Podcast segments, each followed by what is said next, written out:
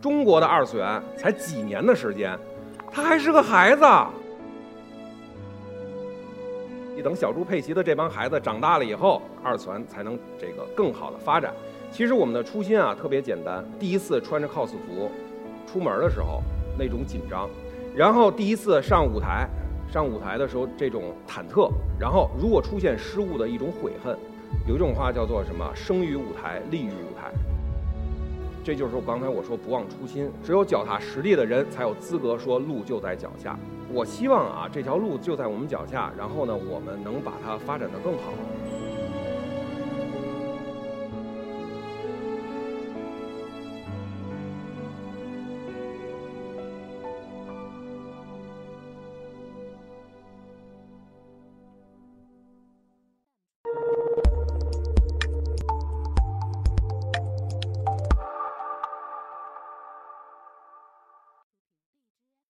大家好，我是 EcoTalks 的讲者达尔。什么叫二次元呢？二次元老说是给大家这个织梦的一个平台。所以说呢，今天呢，我过来啊就不讲这个梦是如何实现的，我呢来告诉大家，这个梦啊都在说这个真相是残酷的，所以我来给大家解解梦。那在这个所谓的二次元里头啊，呃，这个唱歌的不叫唱歌了，叫唱见；跳舞的不叫跳舞的，叫舞见；CV 啊，配音啊。叫什么呀？叫声优。我跟大家说一下，我心中的这个这个二次元到底是什么？其实二次元啊，如果给咱们给它规定一个圈儿，它其实就是 cos 圈儿。中文名字叫什么？就是模仿。为什么这么说？先给你们普及一下这个 cosplay 的知识啊。很多人都说这个 cosplay 是日本的，其实不不对啊，根本不是。身为我们七零后和八零后，在我们小的时候啊。这个在院儿里头模仿这个特种部队啊，变形金刚在那儿地射地射互相对打的时候，然后在这个幼儿园或小学去演这个黑猫警长啊、葫芦娃的时候，其实这就是 cosplay 的雏雏形了。只是当时这些老师啊，或者这些呃社会上的学究们啊，他们并不，哎，就一个英文词儿吧，觉得这很 low，他们不愿意发展，他们被日本抢先了。所以日本呢，等于抢先完了以后，就把它变成了这个舞台剧啊，cos 舞台剧，这就是 cosplay 的雏形。其实我想说的啊，就是你说这唱歌的，如果他出过啊专辑或者出过呃这个单曲的，其实他叫歌手；如果他什么都没有的，他就叫翻唱。你说这个跳舞的啊，要么他是这个伴舞，要么可以是舞蹈老师。在这里，他其实还是翻跳。如果说这个 CV 啊，还有这个声优啊。可以叫做什么声音演员，或者可以尊称一句叫做啊配音老师。其实我们现在有一个非常好的定义，叫什么呀？叫网红，对吧？其实他们就是网红，啊，跟 cosplay 啊，跟 cos 圈其实一点关系都没有。我呢是零二年的 coser，那个时候根本没有互联网啊，什么都没有。那个时候呢，都是只有各个的兴趣小组。那时候我呢是从一个读书会来加入到这个 cos 呃 cos 圈的。银鹰啊，是当时非常著名的一本小说。然后呢，我们这个读书会的这个会长就说了：“哎，这银鹰的动画也上了啊，日本的，咱们 cos 一下吧。”我们说好，那我们就呃，就是出了我们的第一个作品，就是《银河英雄传说》，然后并且把它搬到了舞台上。后来随着这个时间的成长，然后我们又接触了很多的这个呃作品啊或舞台，就一步一步的走，就是站到了这里。在这期间呢，我们也向很多市面上的很多人去推广我们 cosplay 的理念，去推广我们 cosplay 的文化，推广我们 cosplay 的精神。因为 cosplay 最重要的就是一个还原，我们要把无论是从服装道具，还是发型，还是在妆面上，我们要做到还原极致。之后呢，我们觉得，哎，能很好的发展了。但这个时候呢，哎，迎来了这个整个 cos 圈的变革，就是这个日本的 AKB。模式的兴起，他们兴起以后呢，这个随着这个中国的呃商人或者这种资本吧，就开始看好，然后呢，就有很多的网红收购过气的演员或者不过气的演员，就开始进入到这个圈子了。大家都应该看过一零年之后很多的网络啊网站上，就是有那种什么爆乳 coser 啊这个那个，后来就是可能这些资本觉得需要有更好的一个发展。哎，二次元这个名词就出现了。它的出现其实也算是适合适应互联网的生长来出现的这一个名词。然后又经过了几年的发展，这几年呢可能是一种推动性的发展吧，就是包括各种的东呃国漫啊加入等等其他其他，一直到的今天。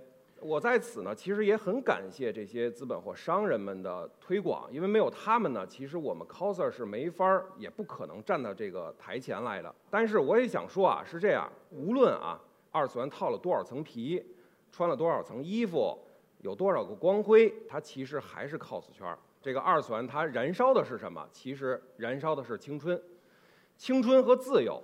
为什么说青春和自由啊？是因为在这个 cos 圈里头，这在这个虚拟世界里头，我们能扮演一个你特别喜欢或者你意想不到的人员，对，呃，这个角角色。然后呢，你有一个全新的 ID，你能跟这个在这里呢认识很多的朋友，去发挥或者去展现一个。不同的你，很多人也说了，那这是不是就是在虚拟社会中的玩物丧志啊？其实并不是啊，并不是，因为是这样，有很多的圈子，你如果这个入进去了，并且把它发挥好，你会能得到非常大的幸福。所以说，在 cos 圈，我们 coser 在这里呢，就是为了追求自己的这个幸福。所以后来我就选择自主创业嘛，就是我做的事情呢，其实跟 cosplay 也是有关的啊。一五年我创造就跟人合伙啊，一起做了我们的红龙文化。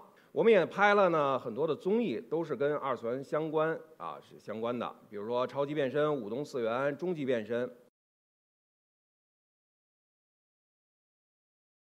包括最近我们也进军这个影视业，拍了一些这个影视作品。所以说啊，就是很多人现在也也在说这个不忘初心，很多人都说这个你们二次元或者这个 cos 圈的初心是什么？其实我们的初心啊特别简单，第一次穿着 cos 服出门的时候。那种紧张，然后第一次上舞台，上舞台的时候这种啊，哇忐忑，然后如果出现失误的一种悔恨，获奖以后这种激动感，就哎呦特别的欣喜。所以说我们舞台党啊来讲，就是 cos 圈啊，我们 coser 有一种话叫做什么？生于舞台，立于舞台。我现在做的事儿呢，就是吸收更好的 coser 进入到我们公司，然后呢给他们进行一一些全方位的。呃，声、呃形和体的培训，然后再把他们推到台前，然后做我们的舞台剧、我们的综艺、我们的影视的一种推广，形成一个环。我看过一篇报道，说这个二次元或者叫泛二次元啊，有有一个新名词儿泛二次元，说从业者大概有二点四亿人。但是呢，我想说的是什么呢？就是说我希望各路资本或者商人啊，能维系一下我们这个。cos 圈或者叫净化我们 cos 圈，因为我相信，如果那二点四亿人是把小猪佩奇的观众或者熊出没的观众都算进来了，那是有可能的。cos 圈的发展或者二次元发展或者叫二次元文化的发展，日本已经给大家做出了一个特别明朗的路了，咱们只需要沿着这条路走下去就可以。他们每一个公司都是经历了几十年的发展才走走到了今天，所以说呢，就跟上学一样啊，幼儿园、小学、初中。中国的二次元，啊，不算那个我们的 cos 圈，算二次元开始才几年的时间，他还是个孩子，你知道吗？请大家放过他吧，让他缓步的一步一步的去走。这也就是我想对那些人说的，对，慢慢的走。等小猪佩奇的这帮孩子长大了以后，哎，没准二次元才能这个更好的发展。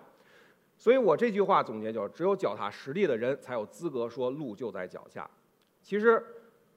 这个具体它在不在我的脚下，这就是我刚才我说不忘初心。我希望啊，这条路就在我们脚下，然后呢，我们能把它发展的更好。啊，就是有一个疯子曾经说过，就是当你凝视深渊的时候，其实深渊也在凝视你。其实这句话特别适合我们 cos 圈，适合我们二次元的整个的生态的前进。也希望各位啊支持我们国漫的兴起，然后支持我们这个整个二次元，还有我们 cos 圈的发展。谢谢大家。Thank you.